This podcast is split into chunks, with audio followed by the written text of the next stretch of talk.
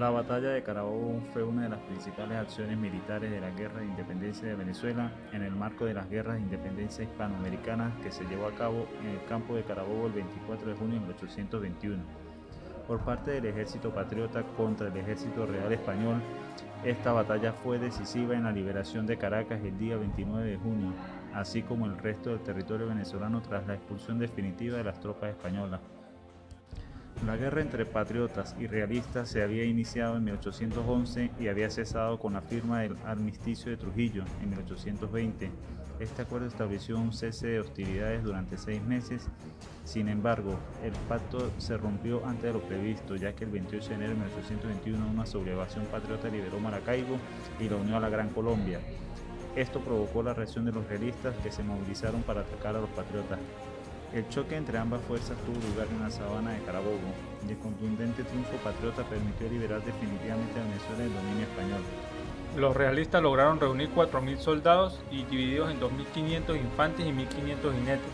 El bando patriota lo formaban unos 10.000 hombres, integrados por 7.000 infantes y 3.000 jinetes. Antes de iniciarse la lucha, Bolívar dividió sus fuerzas en tres cuerpos. El primero, comandado por José Antonio Páez, estaba integrado por los batallones Bravos de Apure y los cazadores británicos, además de siete regimientos de caballería.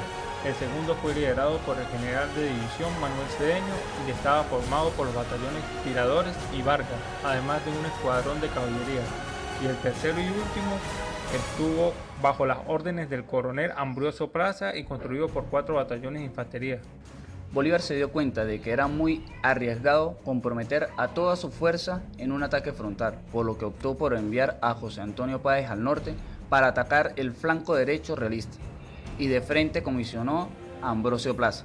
El jefe realista Miguel de la Torre, al observar estos movimientos, dividió a sus hombres y envió hacia el norte la mitad de su ejército para enfrentarse a Páez. Este tuvo que retroceder un par de ocasiones pero al ser apoyado por el batallón británico pudo hacerse y oponer en huida a las tropas realistas. En la zona central la línea de combate permanecía estable, pero al retirarse los hombres que luchaban contra Páez se terminó quebrando. La batalla concluyó con la retirada en desbandada del ejército realista, que fue perseguido por los patriotas hasta la ciudad de Valencia. Los realistas sobrevivientes se refugiaron tras las murallas de Puerto Cabello.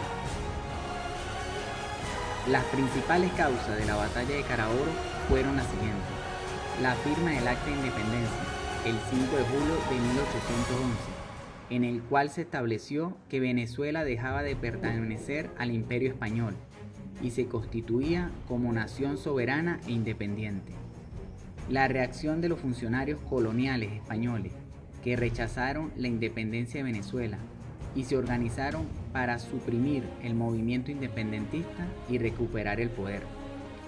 La proclamación por parte de Bolívar de la guerra a muerte a todos aquellos que se opusieron a la independencia de Venezuela. Esta proclama tuvo lugar el 15 de junio de 1813, durante la campaña Admirable. La ruptura de los términos del armisticio de Trujillo firmado entre el Reino de España y Venezuela en 1820. Entre las principales consecuencias de la batalla de Carabobo se pueden mencionar la aniquilación casi total del ejército español, que tuvo 3.000 bajas entre muertos, heridos y prisioneros. Los patriotas, en cambio, solo perdieron 300 hombres, el fin del dominio español sobre el territorio de Venezuela que aseguró así su independencia y su unión a la Gran Colombia. El debilitamiento de la posición de los realistas en Hispanoamérica, ya que la derrota sufrida en Carabobo alentó la resistencia de los patriotas ecuatorianos, peruanos y alto peruanos. El inicio de la campaña de Occidente, una expedición militar comandada por Páez entre 1821 y 1823.